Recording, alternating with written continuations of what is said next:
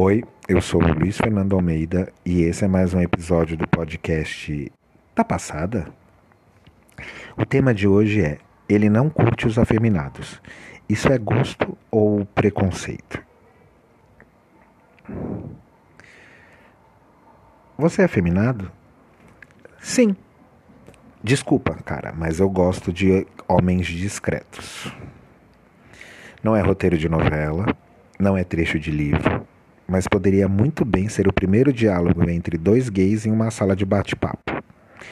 Eu acredito que pelo menos uma vez na vida você já deva ter recebido uma frase como essa, seja do bonitinho do Tinder, do tarado do Grindr, do, da tia solteirona do, do Scruff ou da hétera curiosa do UOL. E às vezes a conversa nem precisa ir tão longe. Muitos caras já deixam bem claro no nickname ou no perfil o que procuram para que não haja dúvida. Busco o homem de verdade. Quero um macho autêntico.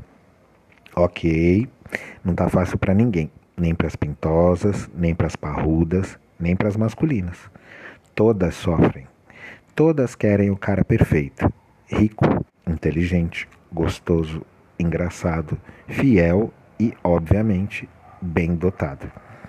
Porém, vocês vão ter que concordar comigo que, não importa o quão forte seja a seca, os maiores prejudicados são sempre os afeminados. Parece que no universo gay ser afeminado é o mesmo que ser degradante. E se você se define assim, já é logo descartado. O cara se apressa em dizer: Eu não sou afeminado e também não curto. O machismo escondido em forma de deboche está presente na fala dos homens gays que ainda consideram que uma pessoa pode ser gay, mas não pode desmunhecar. Afinal, na cabeça deles, o que mais envergonha, os que mais envergonham a comunidade LGBTQIA+, são os caras com jeito de mulher. Essa história é bem antiga. E a verdade é que, infelizmente, isso não é uma tendência de agora, né? Bem longe disso. Historicamente, os homens afeminados sempre foram alvo de discriminação. Nas relações homo homoafetivas da Roma antiga, por volta dos 100 anos antes de Cristo, os afeminados, diretamente associados aos homens passivo na, passivos na relação sexual, eram ridicularizados e relacionados à figura da mulher, que, na sociedade romana, tinha um papel insignificante. Aí eu faço uma pergunta aqui: será que a gente evoluiu? Muitos séculos depois, em meados de 1933, os campos de concentração nazistas começaram a receber os primeiros presos homossexuais, marcados inicialmente com a letra A e depois, mais tarde, com o triângulo rosa. Os novos presos eram vistos como doentes e pervertidos e foram submetidos a procedimentos que prometiam curá-los. Em 7 de junho de 1954, após ser condenado à castração química por sua orientação sexual, o matemático britânico Alan Turing, que foi o responsável pela decodificação de códigos alemães durante a Segunda Guerra Mundial, cometeu suicídio. 15 anos mais tarde, a polícia de Nova York entrou em confronto com um grupo de gays, lésbicas, bissexuais e transgêneros em um bar dos Estados Unidos, em um, em um episódio emblemático da luta do, dos direitos iguais no mundo todo. Esses são apenas alguns exemplos das consequências de um dos maiores preconceitos existentes na sociedade, a homofobia. Diante desse triste background histórico, não seria exagero a gente dizer que reproduzir o mesmo comportamento hoje é um retrocesso, e pior, uma afronta às conquistas da diversidade. Tanto se lutou e se continua lutando para combater a discriminação, a intolerância, a ignorância e acabamos vendo a mesma homofobia sendo praticada dentro de uma comunidade que deveria somar forças. É lamentável constatar que existe preconceito entre pessoas que supostamente lutam pelos mesmos direitos. E não para por aí. Embora um pouco mais raro, eu conheço vários heterossexuais que são super femininos. Muito de, muitos deles também sofrem preconceito geral, levantando a hipótese de que possam ser gays. Aliás, até nós, os gays, duvidamos quando um homem é afeminado e diz que não é gay, como se a feminilidade fadasse a pessoa à homossexualidade. Uma coisa é verdade, né, gente? Gosto é gosto e não se discute. Quanto a isso, não há dúvidas. Ninguém é obrigado a sentir atração por um perfil pelo qual simplesmente não rola química. Uns gostam de mais altos, outros de baixinhos. Alguns preferem os mais extrovertidos, outros gostam de tímidos. Atração é uma questão de gosto que não pode se julgar, cada um tem o seu.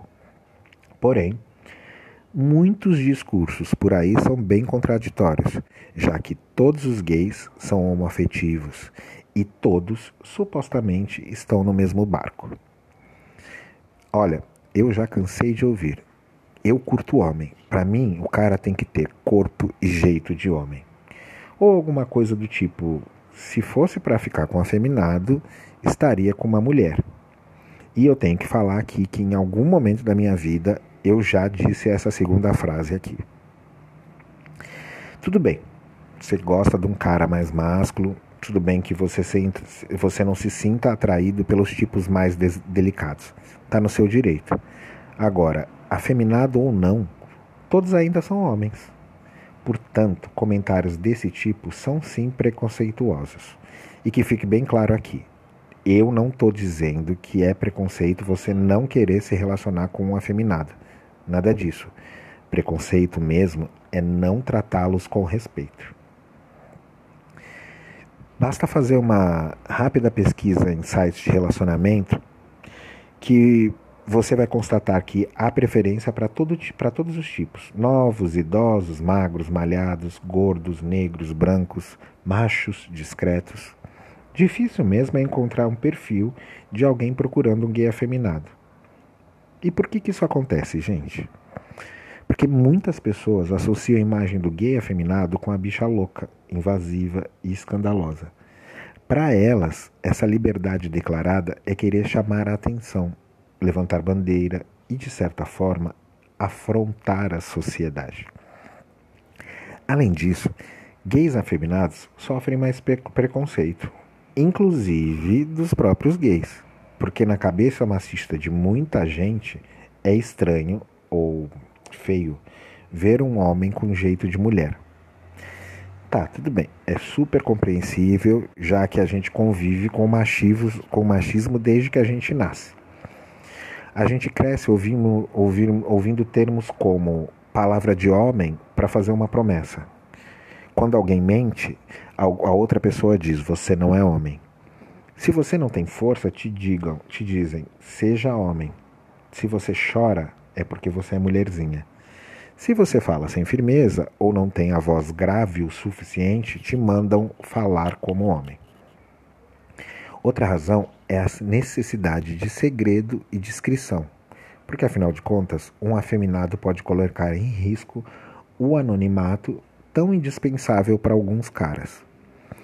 Mal sabem que mal sabem esses caras que sim, existe algo pior do que se trancar no armário, que é tentar empurrar de volta alguém que já saiu de lá e pôs a cara no sol e tomou o seu bom banho de purpurina. Se a liberdade sexual deve ser ampla o suficiente para permitir que um homem decida amar outro homem, por que, que detalhes secundários como falar grosso ou desmunhecar, ter o cabelo batidinho ou com mechas, usar calça larga ou justa, devem ter tanta importância. Na minha opinião, não sentir atração é gosto. Eu não me sinto atraído por homem mais novo, por exemplo, e não me considero preconceituoso por isso.